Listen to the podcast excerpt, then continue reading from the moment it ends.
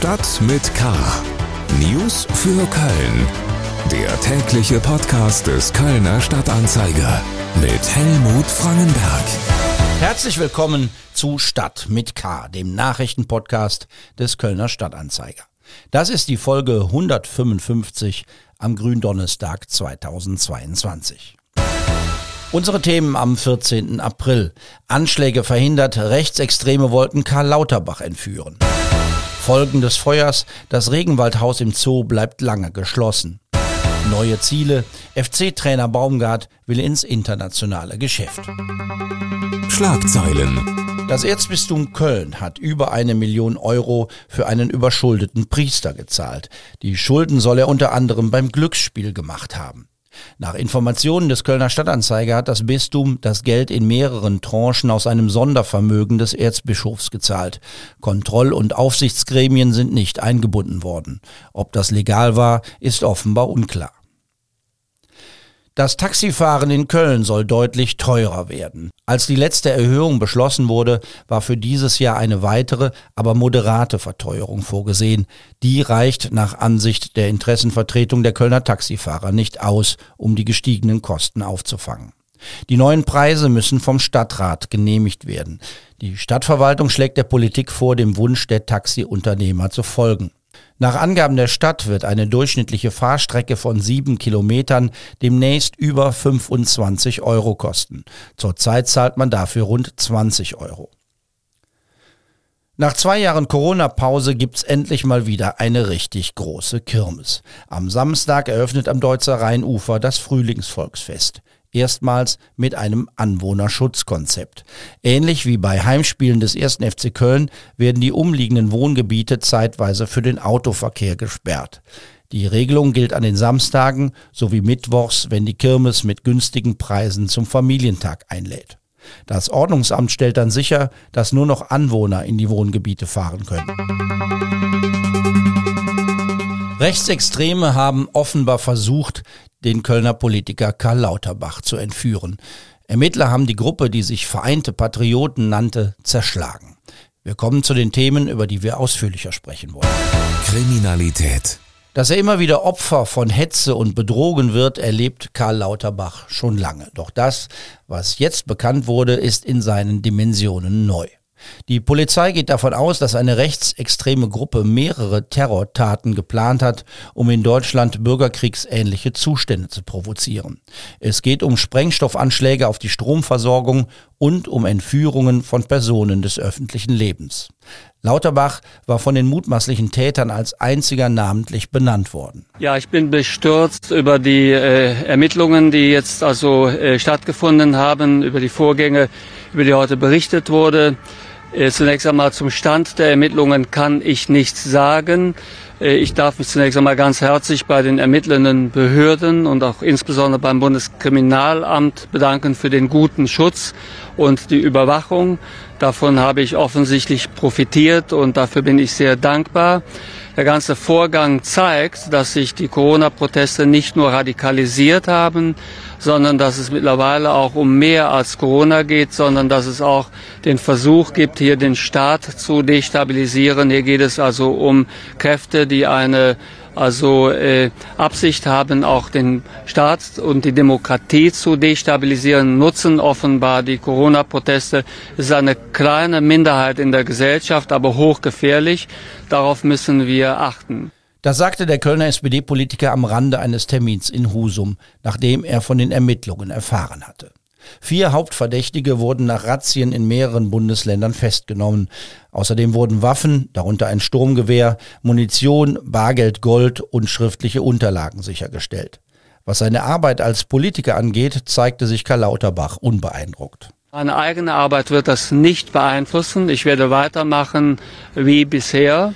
Besorgniserregend sei jedoch die Radikalisierung Einzelner, denen es nur vordergründig um die Corona-Politik gehe, so der Gesundheitsminister. In der Sache kann man streiten, Gewalt geht nie und hier darf es nicht so weit kommen, dass verbrecherische Taten äh, gerechtfertigt werden sollen mit der Corona-Politik. Den also Betroffenen geht es nicht um die Corona-Politik, sondern um eine Abrechnung mit dem Staat als solchem und das dürfen wir nicht zulassen. Der Präsident des zuständigen Landeskriminalamts in Mainz, Johannes Kunz, sprach von einer gefährlichen Melange aus Verschwörungstheoretikern, Impfgegnern, aber auch Reichsbürgern, die man so bislang nicht kannte. Köln. Der Aufsichtsrat des Kölner Zoos hat den Vertrag mit dem Zoochef Theo Pagel bis 2027 verlängert. Theo Pagel will weitermachen, bis er mit 66 Jahren in den Ruhestand gehen wird. Die ersten Monate dieses Jahres waren für den Vorstandsvorsitzenden des Zoos und seine Mitarbeiter äußerst turbulent. Mittlerweile ist klar, dass das Feuer im Regenwaldhaus, bei dem vor einem Monat 130 Tiere starben, längerfristige Folgen hat. Das Truppenhaus wird relativ lange geschlossen bleiben müssen. Wir haben gerade eine Spezialfirma, die Mehrzweckhalle, ich war gerade heute Morgen noch vor Ort, ist quasi schon fast bis auf den Rohbau entkernt. Da muss alles raus. Und die eigentliche große Tropenhalle wird gerade auch gesäubert. Das heißt, man fängt mit dem Dach an, mit Hochdruck und Hubsteigern äh, von einer Fachfirma durchgeführt, wird alles gesäubert. Ähm, wir werden alles, was irgendwie Geruch aufgenommen hat, äh, herausnehmen müssen. Das heißt, wir gehen mittlerweile nicht mehr von, von Tagen oder Wochen, sondern wahrscheinlich von Monaten aus, äh, die wir die Halle nicht zugänglich machen können. Der Zoo will die Arbeiten im Regenwaldhaus auch für Verbesserungen bei der Tierhaltung nutzen.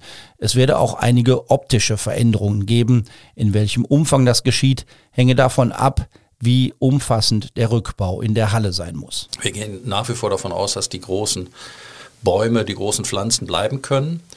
Ähm, aber wir werden auch ein Stück äh, vom oberen, von der oberen Erdschicht, äh, Sie wissen vielleicht, da ist kein Beton drunter, sondern das geht in den Rheinkies ähm, dass wir da eben auch was runternehmen müssen. Das geht im Prinzip darum, dass man den Ruß entfernt.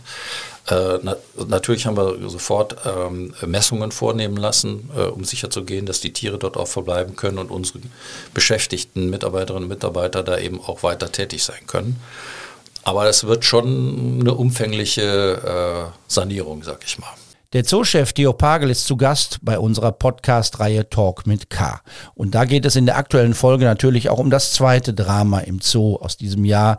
Zwei Tage nach dem Feuer kam es zu einem Kampf im Elefantengehege. Eine Elefantenkuh wurde so schwer verletzt, dass sie eingeschläfert werden musste. Tierschutzorganisationen kritisieren, dass die Haltungsbedingungen in einem Zoo Aggressionen unter den Elefanten befördern. Pagel weist die Kritik zurück. Berechtigte Hinweise nehme man gerne an, aber vielen gehe es nur darum, den Zoos grundsätzlich die Existenzberechtigung abzusprechen. Also man muss schon Fachmann sein, wenn man sich äußert. Ähm, und äh, insofern gebe ich da nicht viel drauf. Äh, wenn äh, berechtigte Kritik kommt, nehmen wir die gerne an, aber die muss eben fundiert sein. Aber es gibt eben Organisationen, die nur ein Ziel haben, nämlich gegen etwas zu sein. Oder zoologische Gärten, die eine wesentliche gesellschaftliche Aufgabe wahrnehmen, abzuschaffen. Und solche Dinge kommentiere ich normalerweise nicht. Theo Pagel hat sich viel Zeit fürs Interview genommen. Es lohnt sich, sich das anzuhören. Die aktuelle Folge von Talk mit K finden Sie überall, wo es Podcasts gibt. Und natürlich über die Homepage Ihres Vertrauens ksta.de. FC News. Der Zoo hatte heute auch zu einem besonderen Termin eingeladen, um zwei neue Bewohner vorzustellen. Hennes, der Neunte, der Geißbock des FC, hat männlichen Nachwuchs und zwar gleich doppelt. Zwei Henneschen konnte der Zoo heute präsentieren. Hennes der Neunte ist bereits Vater einiger Töchter.